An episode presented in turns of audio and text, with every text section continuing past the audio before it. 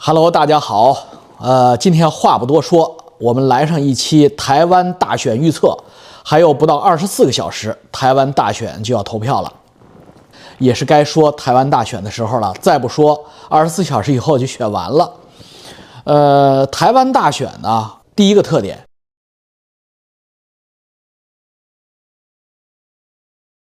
选民参与热情奇高，这一点啊。嗯，比这些老牌的民主选举国家要嗯强得多。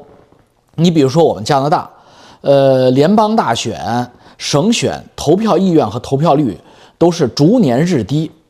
你别看这些老百姓有投票的权利，但是呢，往往呢这儿的老百姓呢没有什么投票的意愿。而台湾民主大选呢，总统大选就极其特色鲜明。尤其是自二零二零年那次大选以来，呃，形成了投票率的历史天量新高。呃，回首往事，二零二零年，当年我是天天熬夜看大选，一个刘宝杰，一个吴子嘉，哎呦，那简直是把韩秃子韩国瑜给损的呀！那个关键时刻，哎呦，乐死个人。韩国瑜呢，也是使得。嗯，本来传统政治那种无趣，就是像马英九啊、蔡英文啊这种很无趣的这种政治人物之间的争斗，变得极其的市井化和娱乐化。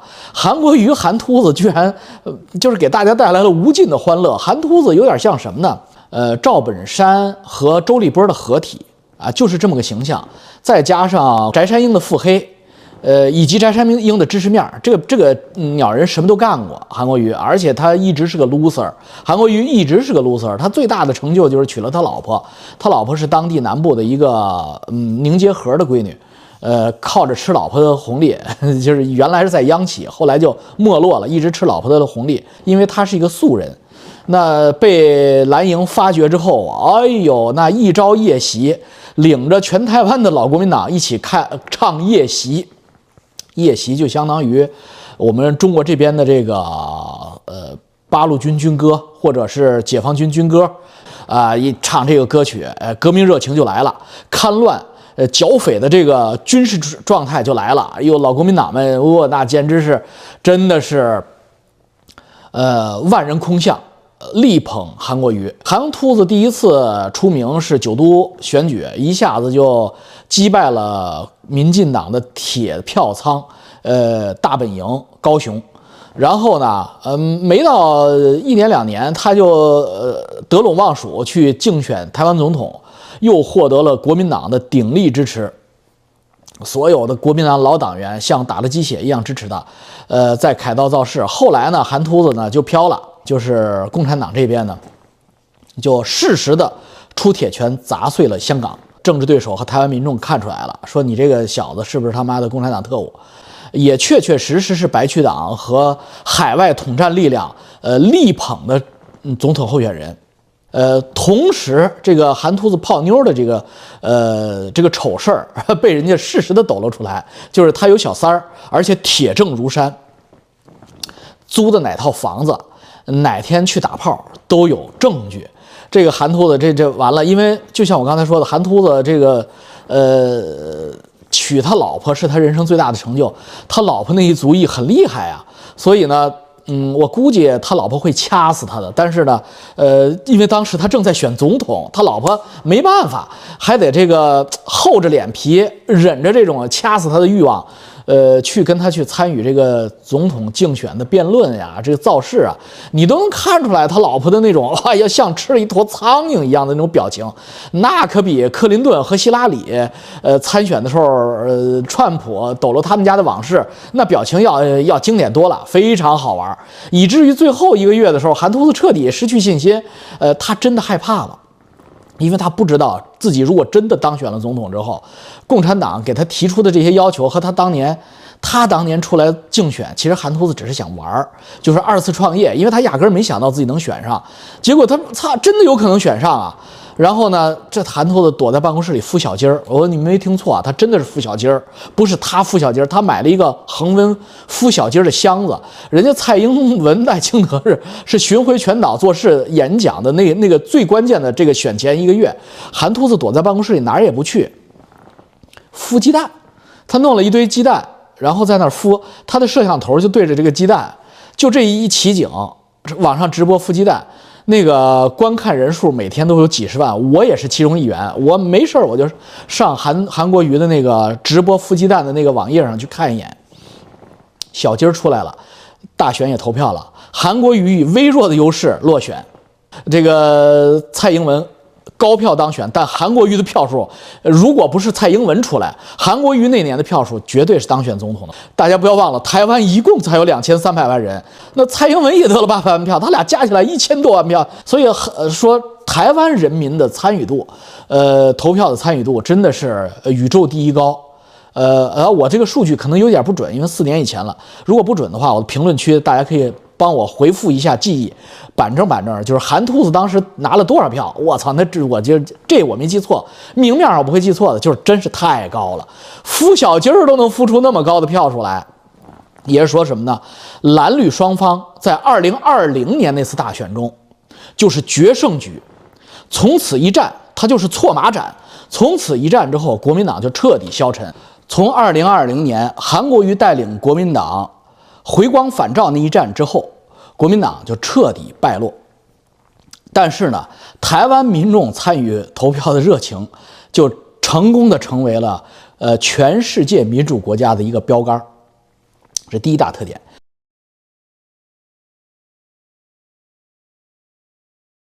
第二大特点呢，就是台湾民众的选举，包括造势过程中秩序井然。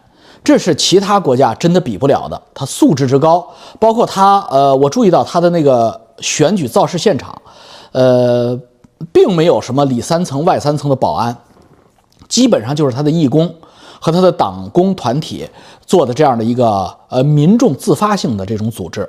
要知道，这可是竞选最高权力，他民众如果没有极高的素质，他绝对会出现打成一片的这种黑道。横行的状态，但是台湾并没有出现。呃，大家呢非常的配合，各个敌对政党之间呢并没有出现武斗，而且呃民众结束之后，呃地面的卫生啊、垃圾啊，全部都有人打扫得干干净净。这个呢是确实令人印象深刻，不像这边的拉力结束之后，那真的是好脏啊。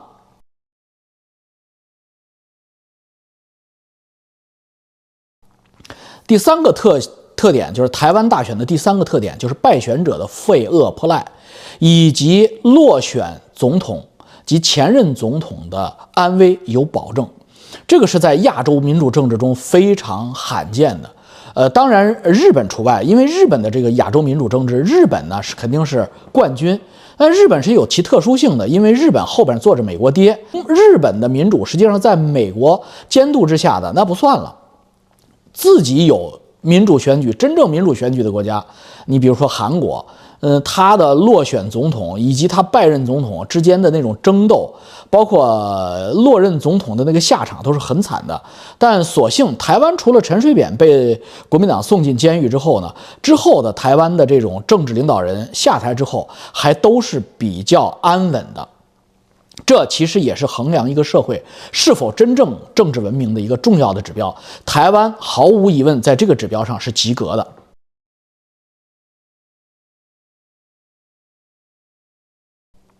第四个特点就是台湾是一个两千多万人的小国，但是这两千多万人的选举有三倍于其人口的吃瓜观战群众。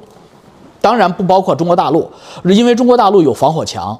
当然，如果没有铁幕，我相信他的观战群众就是十五亿人，就十四亿中国大陆加一亿海外侨胞，十五个亿讲华语的全球各地的人都要看这两千三百万人万人在选总统的过程。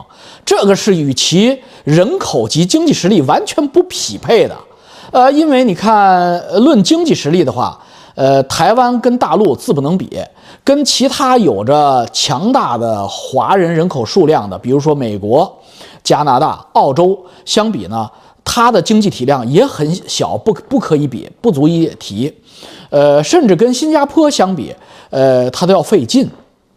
但是我们从来没有人注意关注新加坡选举，我们也从来没有人去呃在乎什么韩国选举。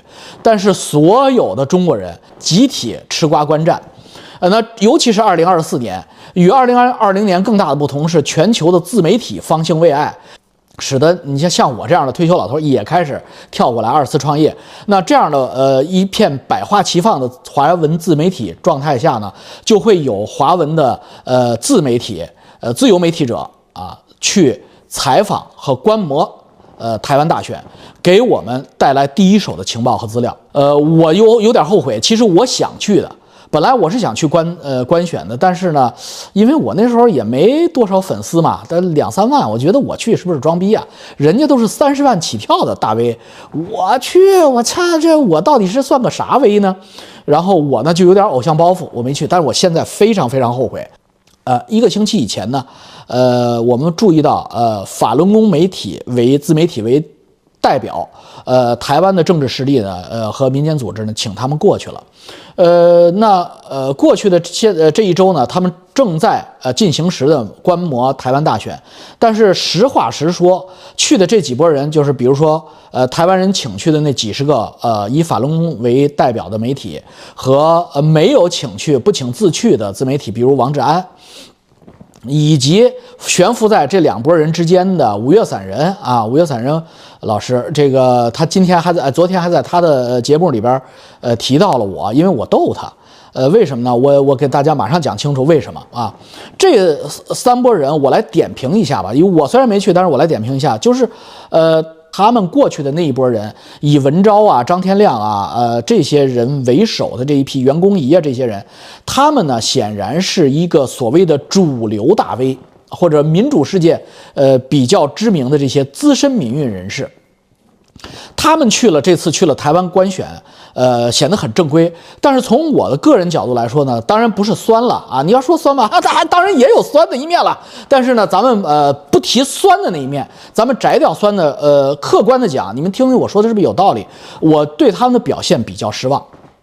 为什么我对他们的表现比较失望呢？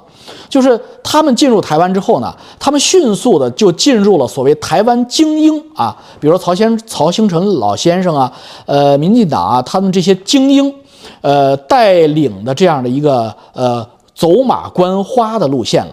他们的官选之旅变成了走马观花的精英之旅。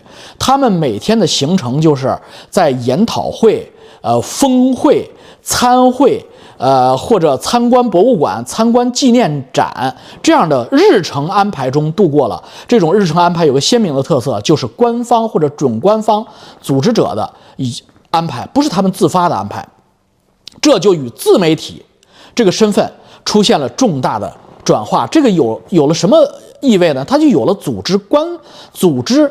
官方宣传的意味，这作为吃瓜群众的我，我在加拿大想观选，我就会非常失望，因为我不能够透过呃我希望的每天更新的文昭老师的频道，或者张天亮的频道，或者袁袁公仪他们这些人的频道来给我实时的看，嗯，他们飞到台湾之后，台湾发生了什么，我看不到啊，我看到的都是什么石板民夫啊这些人在合影，在吃饭。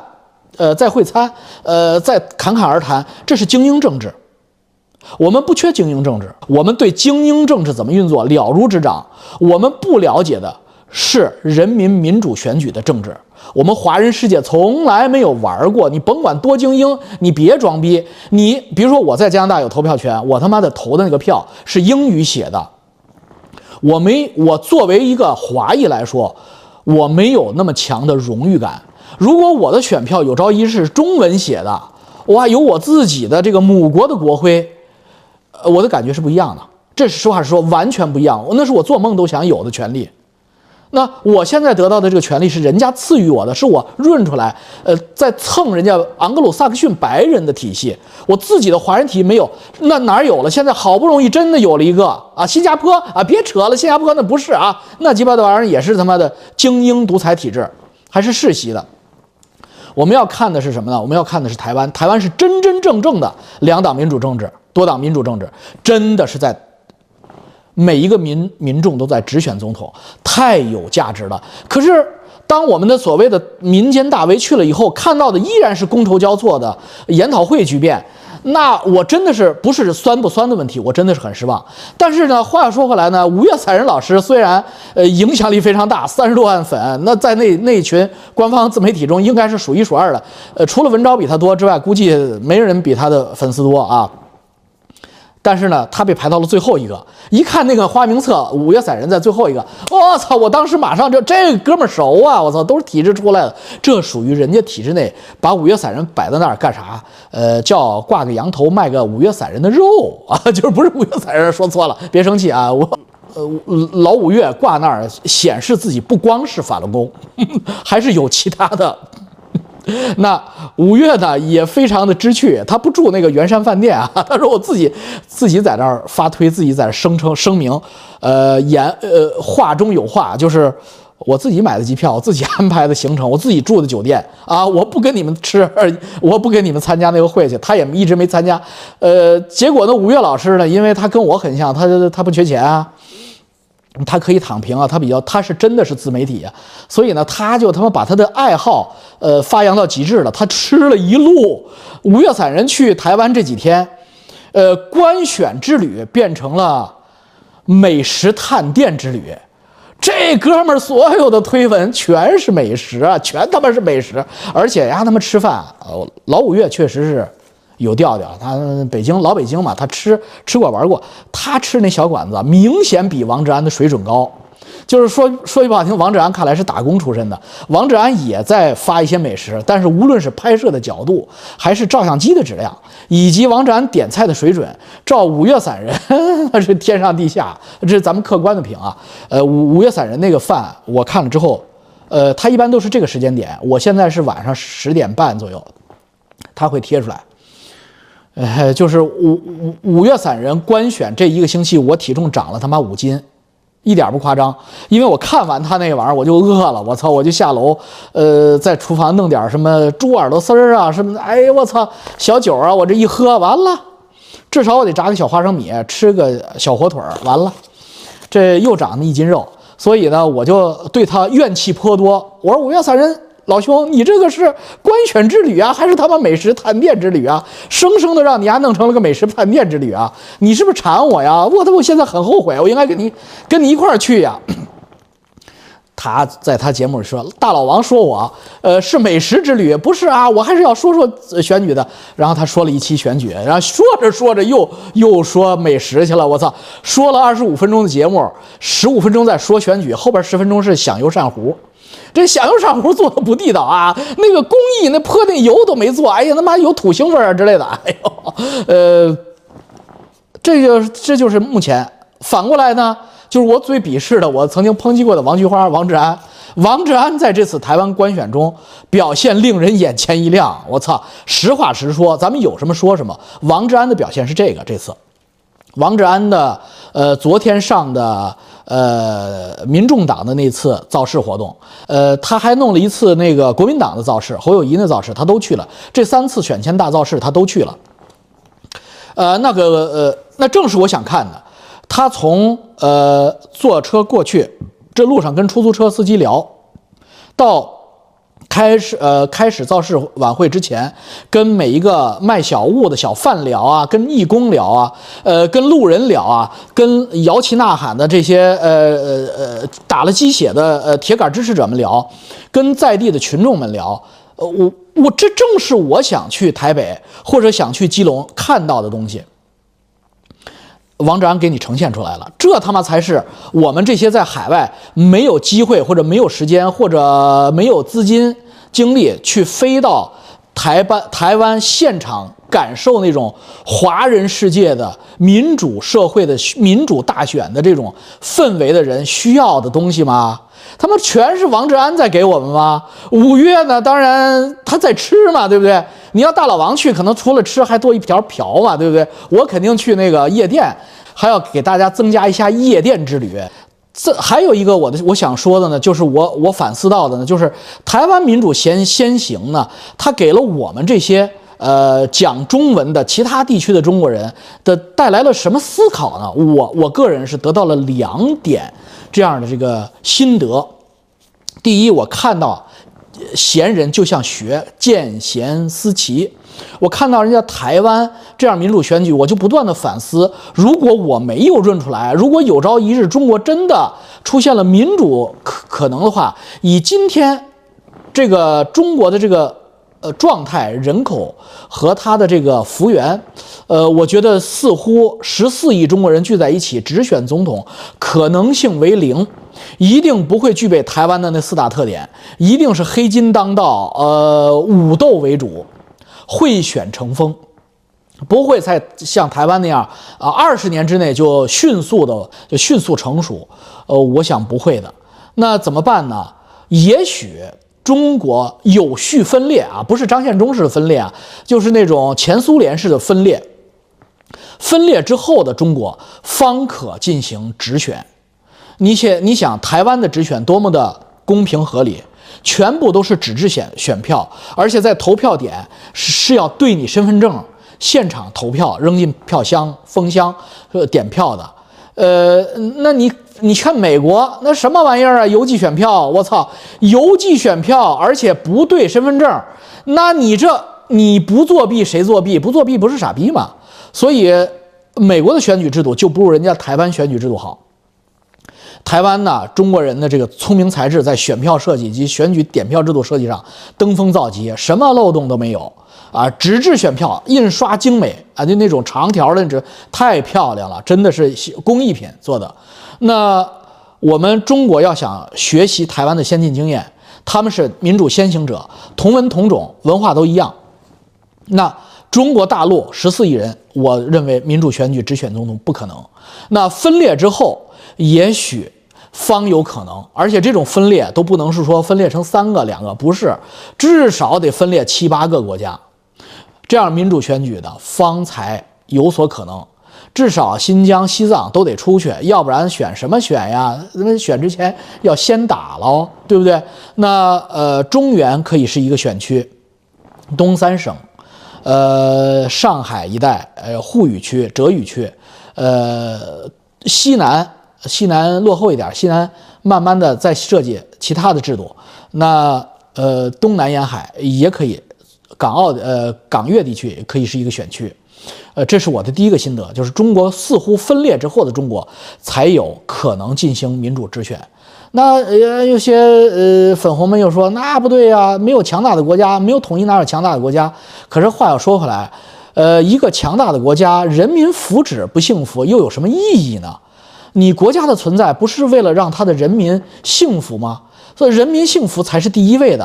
如果分裂之后，呃，民民主之后，每一个地方都能像今天的台湾这样治理，那人民有台湾人民的这样的幸福度，那才是国家存在的意义啊！如果必须分裂，那就分裂吧。这是第一个，呃，分裂论，这是第一个心得。第二个心得是什么呢？恐怕是点儿。民主选举应该从人口素质、灵魂素质最高的地方开始，而不是像经济体制改革试点一样，从最穷的要饿死的地方——安徽凤阳小岗村开始。呃，包产到户、土地分呃承包，从小岗村开始，那是从最穷的地方开始。而政治体制改革要跟经济体制改革正好相反，要从最富的地方开始。为什么？呃，有了仓廪实，方知廉耻礼仪。你买票黑金。控制的难度才大，所以从上海和北京高校区开始进行民主选举试点，一人一票试点可能才是正途啊！当然，我这是很浅薄的一点思考，抛砖引玉，希望大家呃激荡思维啊。第三就是我们二十四小时之后，呃，选举结果就出来了，我们不妨做个预测。呃，我预测呢，票投民进党方和。推背图就是赖清德和萧美琴当选，应该是一个大概率的事件。排在第二位的也许是柯文哲，呃，但是柯文哲和呃和侯友谊的票应该相距不远。呃，柯文哲是一个呃急速兴起的，这么几年之间急速兴起的新兴政治力量，他分走了大量的呃民进党和国民党之间的票源。啊，尤其是年轻人的票源，为什么说呃票投民进党方和推背图呢？因为第一，我们分析国民党，呃，他基本上完成了彻底的赤化啊，连战开始已经开始赤化之旅，基本上到呃马英九就是赤化结束。马英九的言行，呃，证明马英九基本上就是共产党驻台湾呃书记啊，基本上就是这么一个角色定位。他可能自己也带入这个角色了。呃，他最近前天接受记者采访讲的，不能得罪中共啊，呃，兵棋推演十八次全是台湾接拜啊。啊，这个就是脸都不要了，直接跳出来替共产党宣传了。所以这个这次马英九对国民党的这种呃作用呢，几乎是给他棺材上再钉最后的几根钉子。呃，支持国民党的，包括国民党内部的一些本土人士，可能都是心碎了。我看今天国民党在紧急的搞记者招待会，试图抹平、服服饰掉马英九国际记者招待会造成的恶劣影响，但是呃，大势已去，悔之晚矣。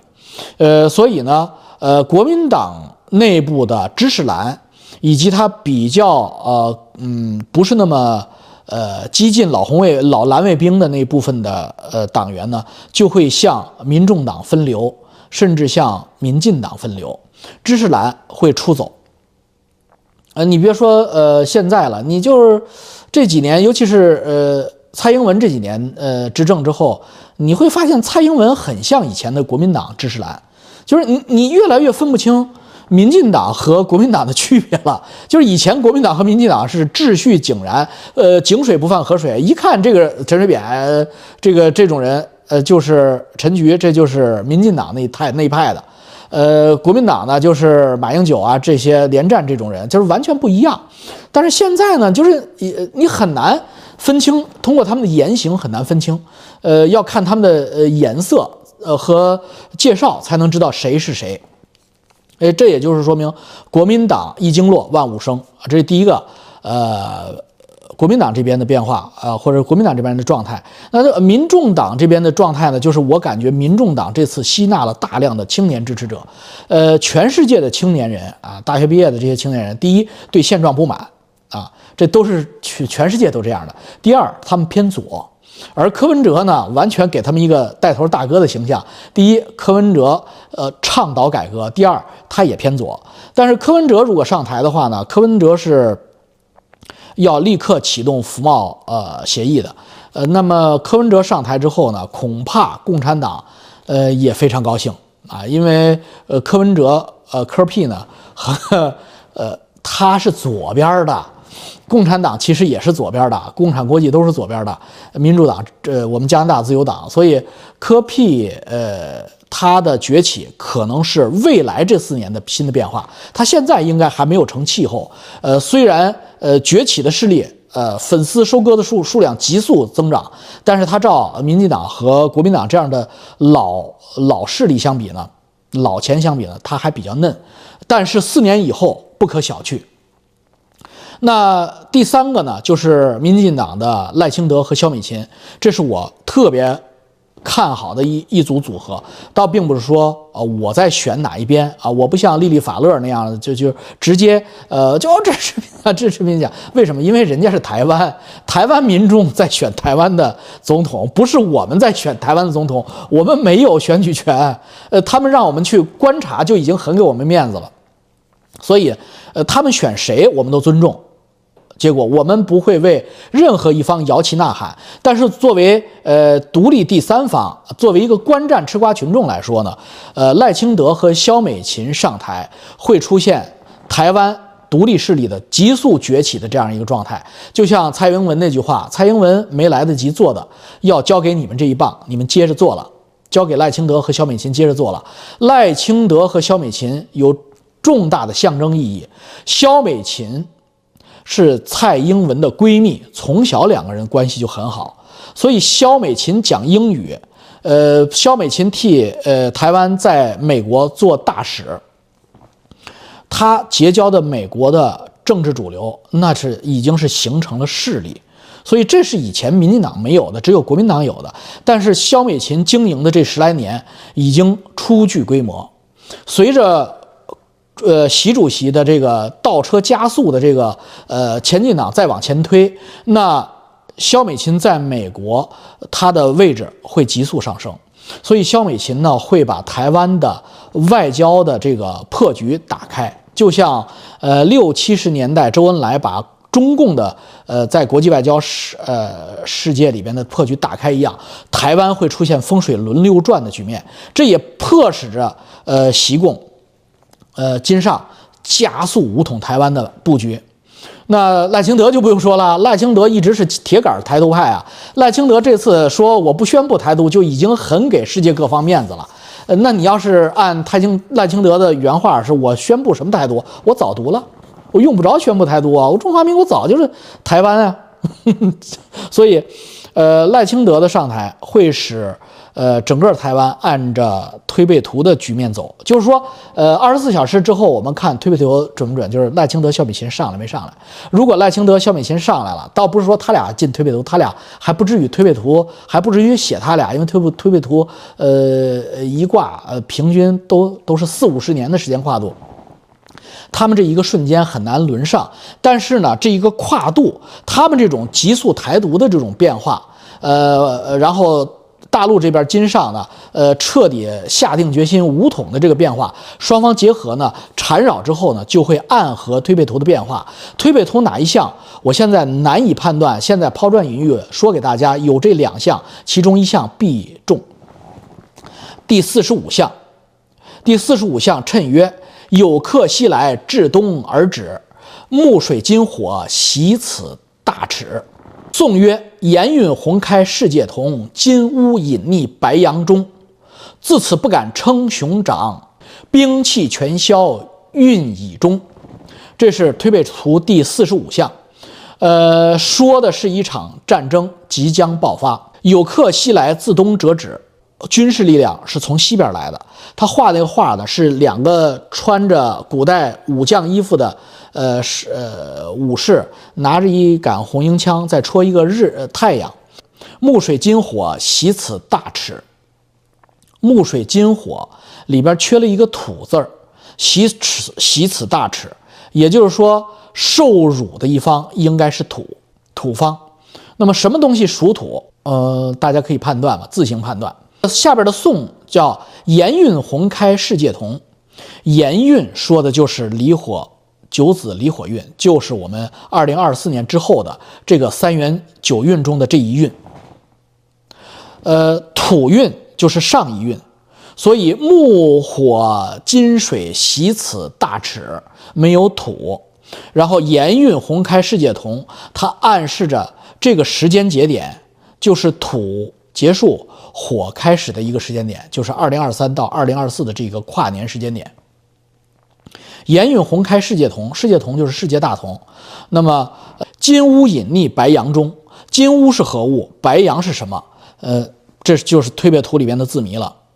呃，有人说金乌是美国，白羊是日本啊。因金乌隐匿白羊中，从此不敢称雄长。呃，就是有人战败了，兵器全消运已中，就再也不能做军国主义了。有人说。四十五项说的是二战结束之后的昭和日本，呃，裕仁天皇的日本，嗯，说得过去，但是不是那么精确。那他说的是不是未来的中国？呃呃，我们要打一个问号，因为日本你解释不了那两个武将用枪戳，而中国在未来这解释得了，因为日本和美国会直接出兵，那就应了这一这一项。还有一项呢，就是第四十三项。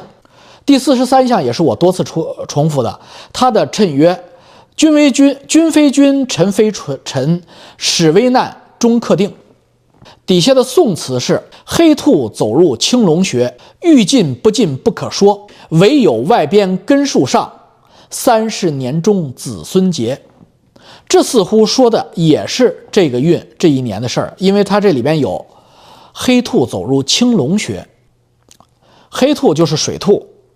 就是二零二三年的这个兔年，青龙就是木龙，就是二零二四年的这个龙年。呃，黑兔和青龙是六十年一遇的，唯有外边根树上，三十年中子孙结。这两句话我到现在也没有找到合理的解释。唯有外边根树上，很可能说的是唯有外邦根树上，根树，呃，更像是。根苗花果中的根，唯有外邦根树上。三十年中子孙节，这个三十年中怎么解？它是拆字啊，还是组字，还是合字，还是三十年中的一半一五？第十五个年头就未为可知了。台湾大选二零二四，对于中国的国运，对于中华民族的族运，都事关重大。让我们二十四小时之后拭目以待，看看是不是民进党高票当选。再见，再见。